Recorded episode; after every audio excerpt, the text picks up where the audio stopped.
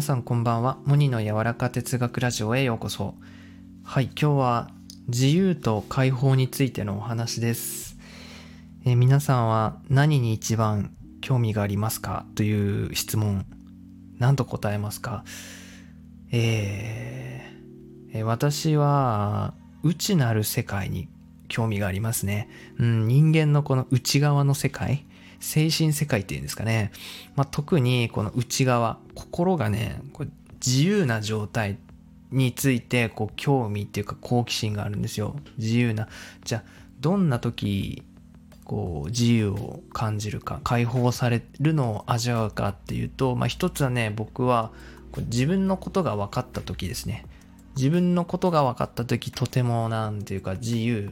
だし解放感を味わうんですよ。まあ、これは一つ僕の例なんですけど、まあ、自分が何かあ何が好きかっていうのがはっきり分かっていなくても例えば本屋とか図書館に行くとやっぱりこの自分の興味のあるコーナーに自然と行きがちじゃないですか。で僕はその図書館でまあなんかその精神分析とか内側の世界に関わるコーナーかな。まあそんなとこにいたんですけど、行った時にそのクワイエットっていう本に出会ったんですよ。クワイエット。で、これ直訳すると静かなっていう意味で、えーそこにね書かれていたのが内向的な人ままた静かな人がいかにこう創造性にあふれていて天才的な人が多いかっていう内容だったんですね。で自分のことはやっぱり内側に向かう人間だとは思っていてでもそのその時結構ね仕事とかがしんどくて悩みまくってた時期だったんですけど、まあ、今から2年くらい前ですかねこの自分の生きる世界とかをこう真剣に考え始めていた時期だったのでだからこうすごくそのままの状態がめちゃめちゃいいんですみたいなその内容に心をすくい上げてもらったというかこう肩にね力が入っていたんですけどそれ緊張がほぐされたのをね感じたんですね。うん、でその時にねあなんだやっぱり僕は僕以外になろうとしなくてもいいんじゃんみたいな。求められる人間の方にならなくてもいいんじゃんみたいなね。本当なんかこう自分の人生だし行きたいところに行っちゃおうっていうこう気持ちになれたんですね。それがなんか自由を感じた解放された瞬間でした。でやっぱりこう自分のことが分かるっていうのはとても大切なことです。うん。自由と解放っていうのはまさにね、この本来の私になっていくことだと言えますけど、まあ、そこでね、邪魔になっているものが払拭されたり、内側に眠っていたものをね、取り出せたりする。うん、それはね、自由と解放の瞬間だし、人の人生にやっぱ必要だと思っています。で、実はね、こう、人ってこう自分で自分を縛ってるんだよみたいなこう言われますけど、どうしてもこのその環境環境によって作り出してしまう縛りがあると思うんですよね。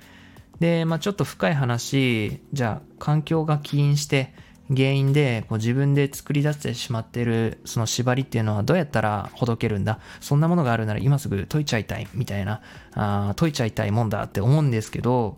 えーそもそも、えー自分がねこう自分今の自分に不自由さとかこう縛られてるなとか例えばやりにくさとか生きづらさを感じていなかったら自由になりたいとかもうこの解放されたいなんていうのもそもそも思わない思えないと思思うんですよね。うん思えないと思うんですよ。じゃあどうやったら今よりも今よりももっと自由と解放を求めるようになるのかって言ったらやっぱこれは自分の人生を生きようとする時なんですよね。自分の人生を始めること幸せを諦めないそのように思う時だと思うんですよ。うん。まあ先ほどもねこう自分の生きる世界を真剣に考えていた時期って言ったんですけどやっぱりこう私は私の望む人生にしていこうってこう絶望していたのでやっぱこのようにね自由と解放を求めたんですよね。うん。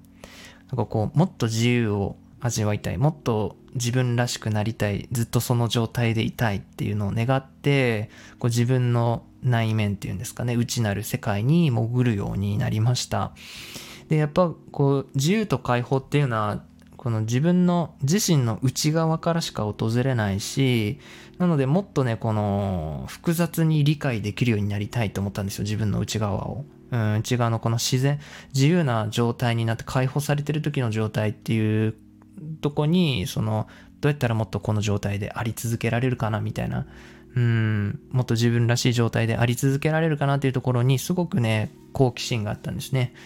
うん、内面の世界ってね、まあ、かなりね、抽象的な世界なんですけど、まあ、そんな世界に潜ってはね、自分で言葉にして、なんか捉えときたいなって思うように、えー、なりました。なんでかっていうと、やっぱり言葉にしておくことでいつでもその自分のなりたいその解放されるあそうだったってこう自由に戻れるというか自由あの忘れた時にすぐに思い出せるようにいつでもその精神の状態に戻れるっていうかうん。だからこう言葉で捉えときたいなみたいな。